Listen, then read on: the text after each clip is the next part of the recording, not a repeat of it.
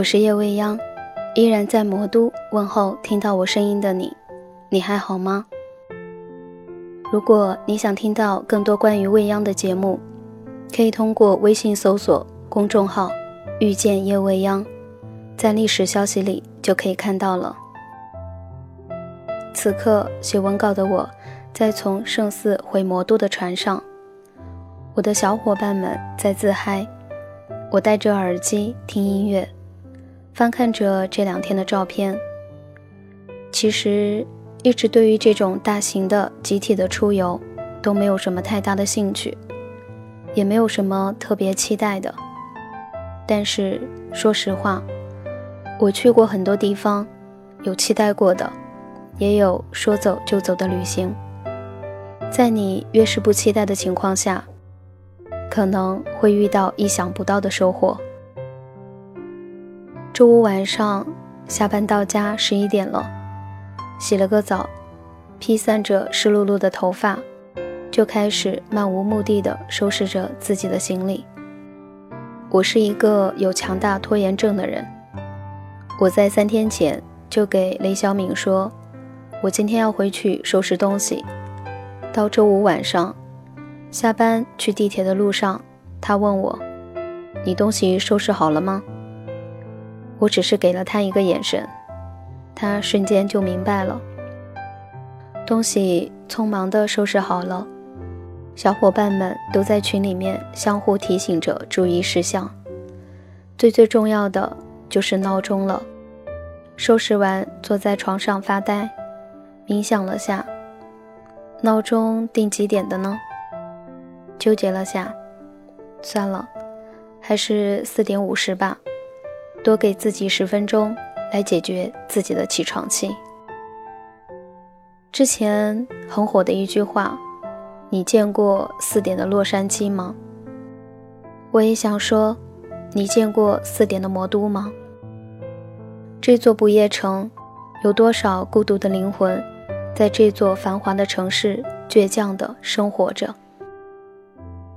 文稿写到这里，我告诉你，我睡着了。你信吗？我和雷小敏躺在上铺，他们在下面玩着游戏，我戴着耳机写文稿。因为船上摇晃着，很容易昏昏欲睡，拿着手机就睡着了。等我醒的时候，船马上就要靠岸了。那此刻写文稿的我，已经坐在回魔都的车上了。说起出发，因为早起，我以为在大家的脸上看到的应该都是没有睡醒的脸，其实并没有。我们到了酒店，放下行李，去吃了午饭。因为大家都是早起，所以让我们中午可以休息一下，养精蓄锐。下午可以去沙滩好好玩一下，释放一下天性。沙滩上，很多小伙伴玩得不亦乐乎，挖沙、堆沙，拍很多美美的照片。看到沙滩上有很多情侣在写名字、画爱心，我也想写点什么，可是无奈自己的字简直不忍直视，所以我让春哥来帮我写。写出来之后挺好的，春哥。你在我的心目中又上了一个档次，以后帮我倒水的工作，我就尽量少使唤你了。成品出来以后，我真心觉得很棒。照片还是我家秀爷帮我拍的，很开心，所以一个下午都觉得特别满足。就算在沙滩上，就真的只是闲逛，踩着海水，踏浪而行。内心的富足，让我觉得黄黄的海水也没有那么难以接受了。在沙滩疯够了，回酒店梳洗了下去吃晚饭。我们家的小伙伴吃饭，那真的叫吃饭。快速吃完以后，就开始嘎酒了。我家海哥，我家秀爷，我家张叔，我家春哥，我家子良兄。我家赵先生，我家龙哥，还有那个一直自称那个年代的康帅弟弟。那尬酒场面，一个个都不带怂的。当然，如果加上我这个大哥，应该会决战到天亮吧。晚上他们出去嗨下半场了，我觉得还是在酒店吹吹空调比较好。早上还在睡梦中，手机就响个不停，都在叫着起来吃早餐。对于酷爱睡觉的我来说，怎么可能起来？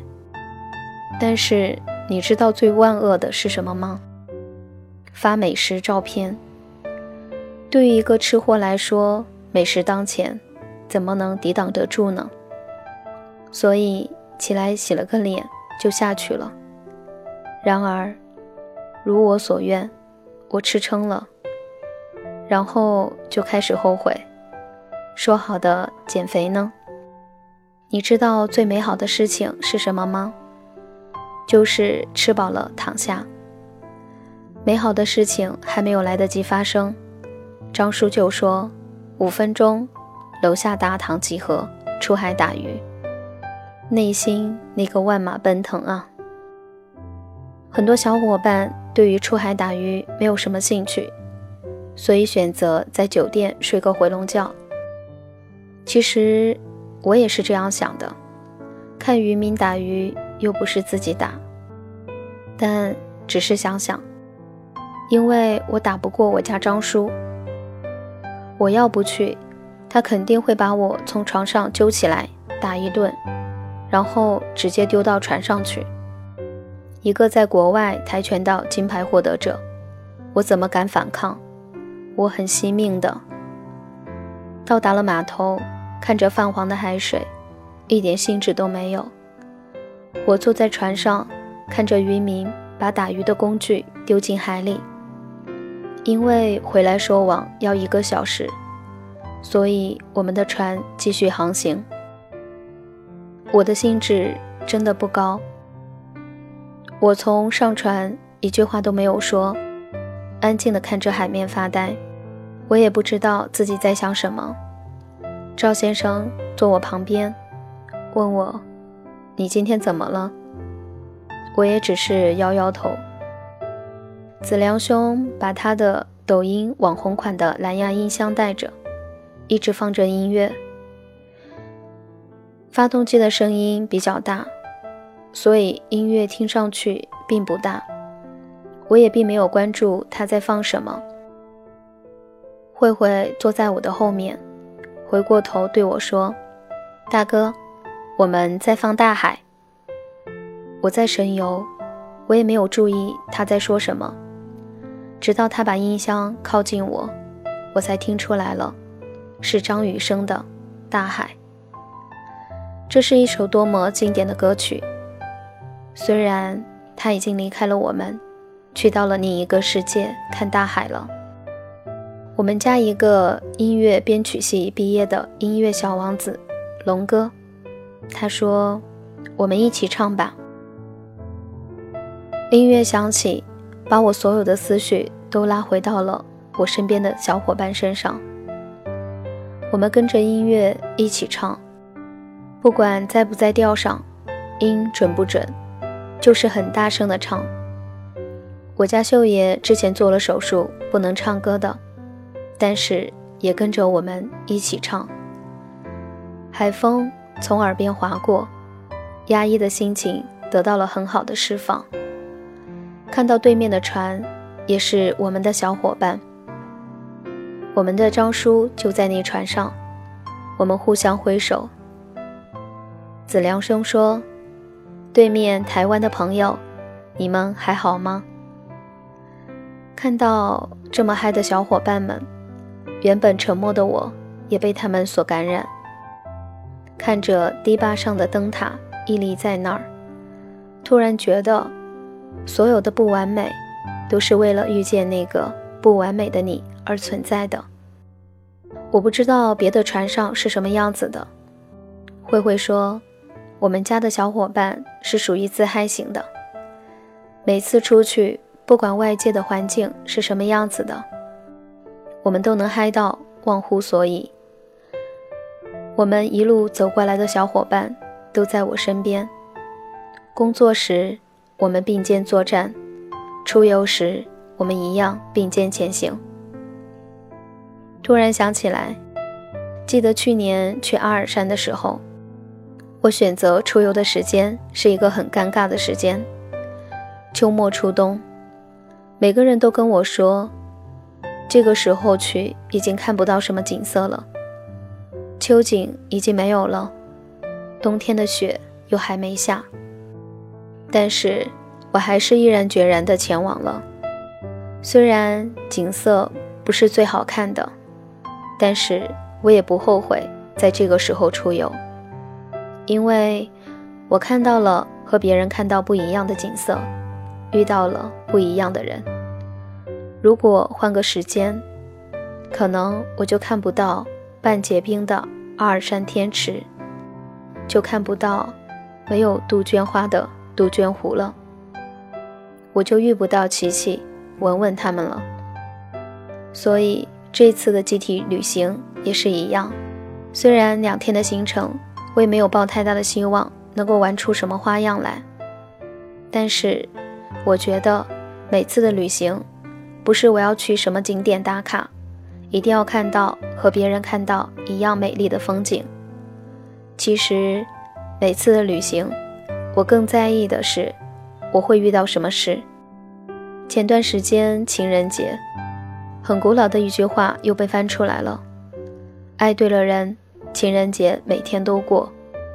同理，我也想说，和对的人。在一起旅行，不管多么枯燥无趣的旅行，都会变得奇妙，都会变得很有意义。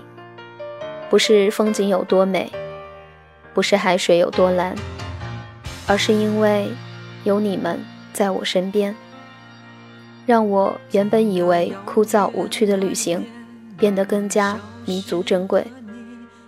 因为不知道。下次我们的旅行在哪里？